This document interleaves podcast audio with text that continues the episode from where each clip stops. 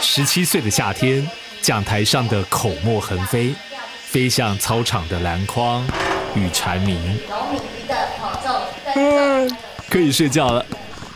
欢迎回顾八七课本。一九八三年出生的我，民国八十七年升上高中。一年过后，台湾中华民国迎来了第一次中学课纲微调，史称一纲多本的八八课纲。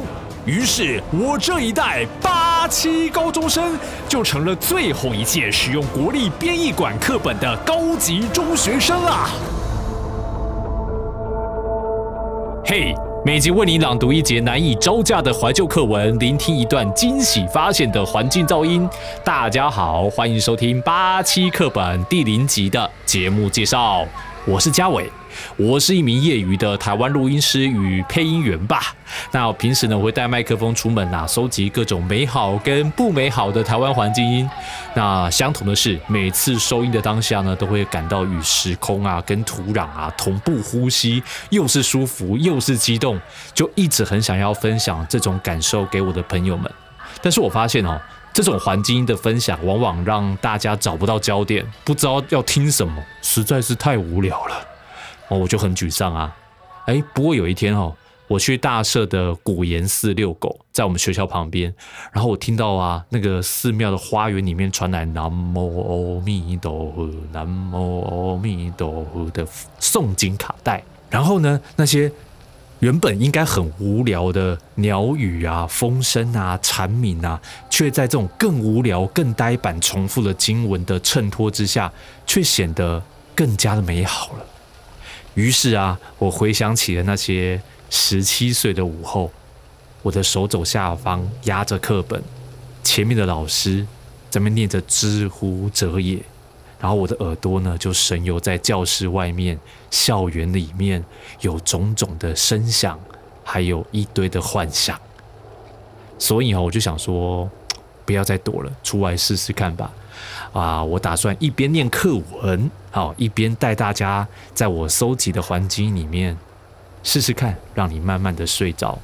我一边念课文，你一边听环境音，然后把两个加在一起，就像是台湾加上中华民国。好了好了，那哎，这件事哈，我在我十三岁的时候真的做过。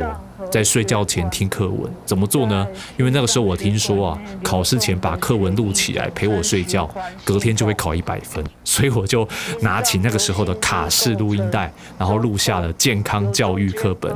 你现在听到的就是我的。右心，左心和右心又有瓣膜，分别上下两部分。瓣膜上面叫心房，下面叫心室。动脉接心室，静脉接心房。再介绍一次，我叫嘉伟，一九八三年出生，七年级生。民国八十七年我升上高中，一年过后呢，我们的台湾，我们的中华民国迎来了第一次中学课纲微调，史称一纲多本的八八课纲。噔噔噔噔噔，而我们这一代，我们的同班同学就成了最后一届使用国立编译馆课本的高中生了。那这个节目名称八七课本就是这么来的。每集为你朗读一节难以招架的怀旧课文，聆听一段我收集的惊喜发现的环境噪音。八七课本，Apple Podcast、Spotify、KK Bus、三 on 全部追踪起来，爱你哦，台湾 Number One。